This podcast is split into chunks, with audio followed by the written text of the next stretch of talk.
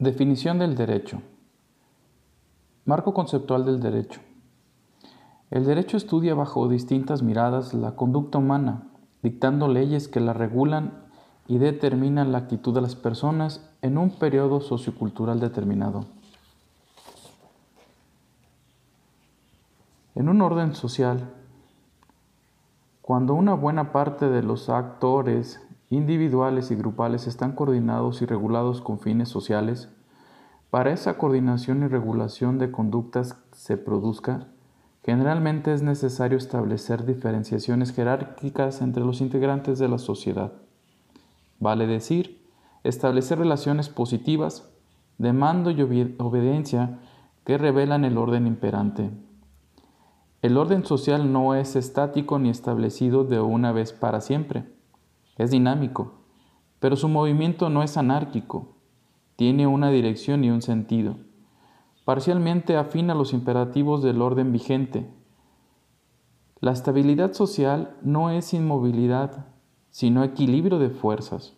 Es producto de la capacidad del orden para integrar a, su seno las fuerzas que tratan de renovarlo. De ese modo evoluciona y cambia sin dejar de ser el mismo.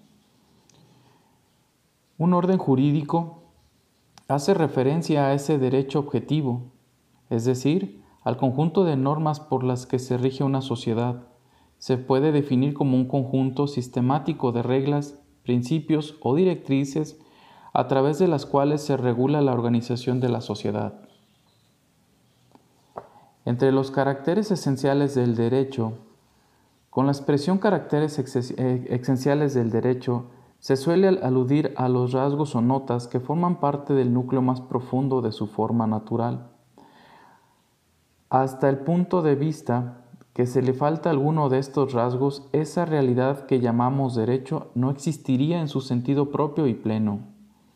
Y según la doctrina, han sido habitualmente admitidos como tales la normatividad, la validez, la seguridad, la vinculatoriedad, la coercibilidad y la legalidad. Hablar de la normatividad es la teoría jurídica general del Estado denominada por la convicción de que el rasgo primordial característico del derecho es la normatividad. La afirmación de la normatividad como carácter esencial del derecho no puede limitar su alcance a la proclamación de la capacidad directiva que le proporciona su propia formulación en normas normas positivas y el respaldo del poder estatal, sino que incluye también la referencia a la fuerza orientadora de los principios o criterios ideales que condicionan su esencia histórica. El derecho no puede reducirse a una transcripción de las exigencias de lo que es idealmente justo. Otro de los caracteres esenciales del derecho, la validez, como requisito esencial del derecho, suele afirmarse que si un aparente derecho carece de validez, no es verdadero derecho, sino una simple apariencia.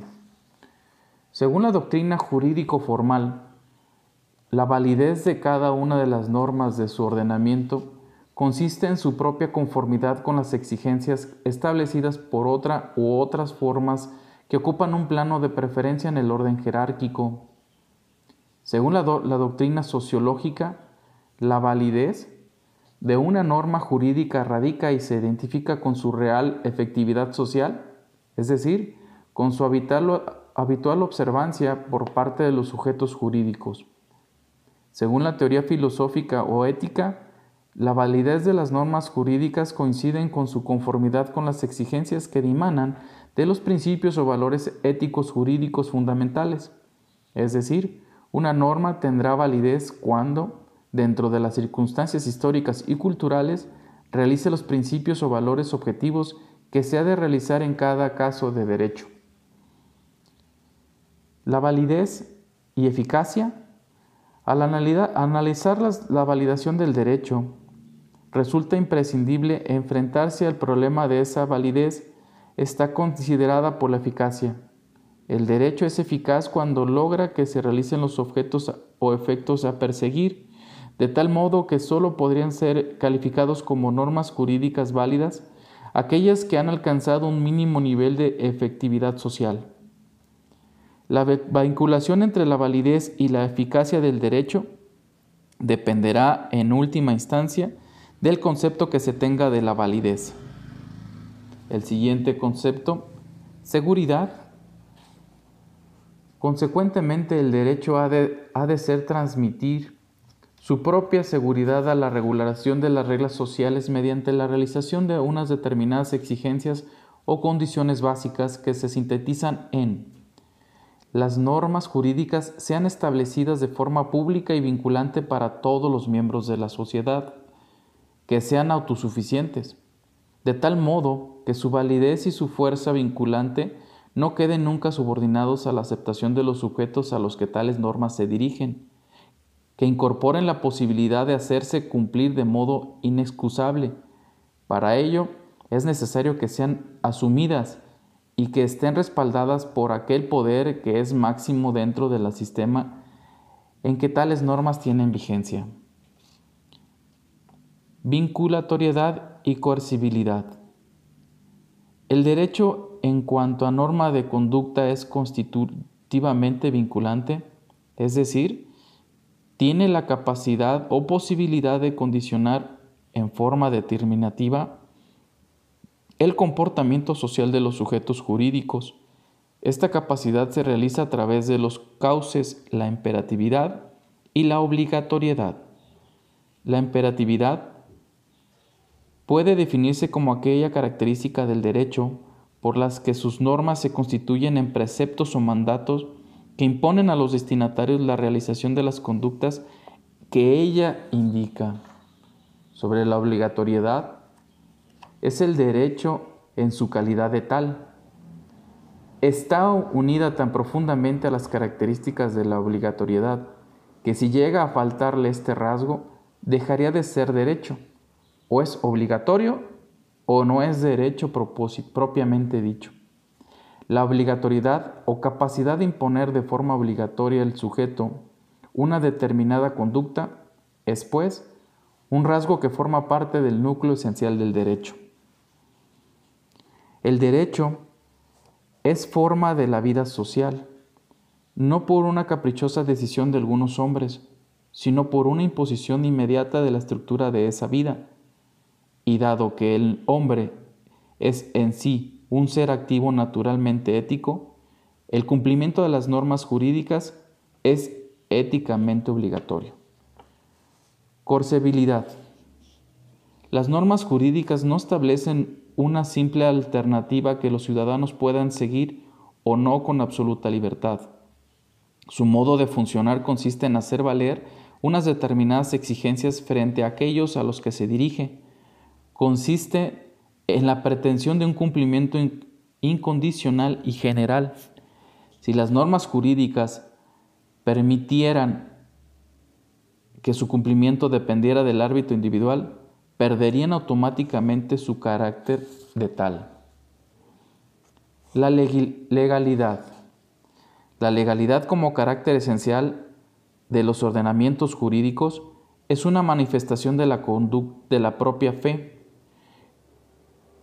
que tuvo la modernidad en la racionalidad inmediata e inmanente de las normas jurídicas que eran establecidas por las decisiones de los representantes de la soberanía popular.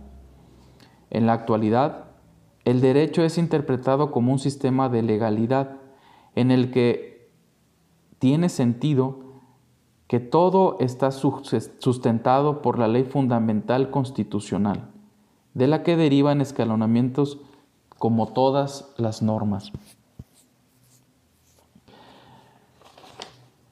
El derecho es un factor de estabilidad de las estructuras sociales y al mismo tiempo puede propiciar, mediar, controlar u obstaculizar el cambio social. La norma debe ser suficientemente abstracta para considerar el mayor número de situaciones y lo suficientemente precisa para delimitar con claridad la materia que pretende regular. El derecho pretende resolver los conflictos de interés entre los particulares y los grupos sociales entre sí es un mecanismo de solución de conflictos intercomunitarios. El derecho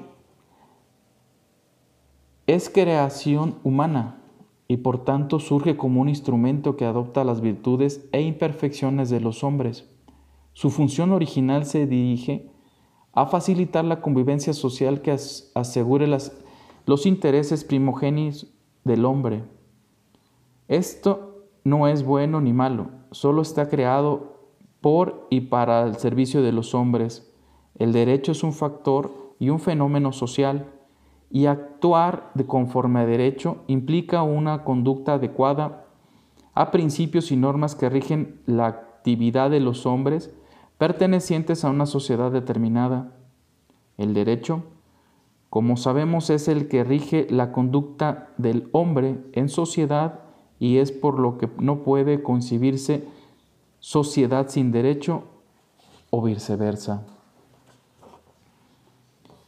Como conclusión, el derecho se define como ciencia porque constituye un conjunto de conocimientos ordenados, sistematizados, de carácter racional de los hechos o fenómenos sociales que tienen implicaciones jurídicas o de las operaciones generales que por esas mismas las cuales lo constituyen. Sus campos son de estudio y son regidos por los mismos.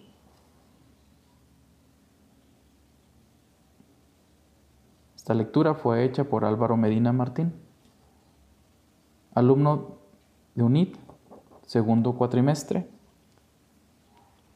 Gracias.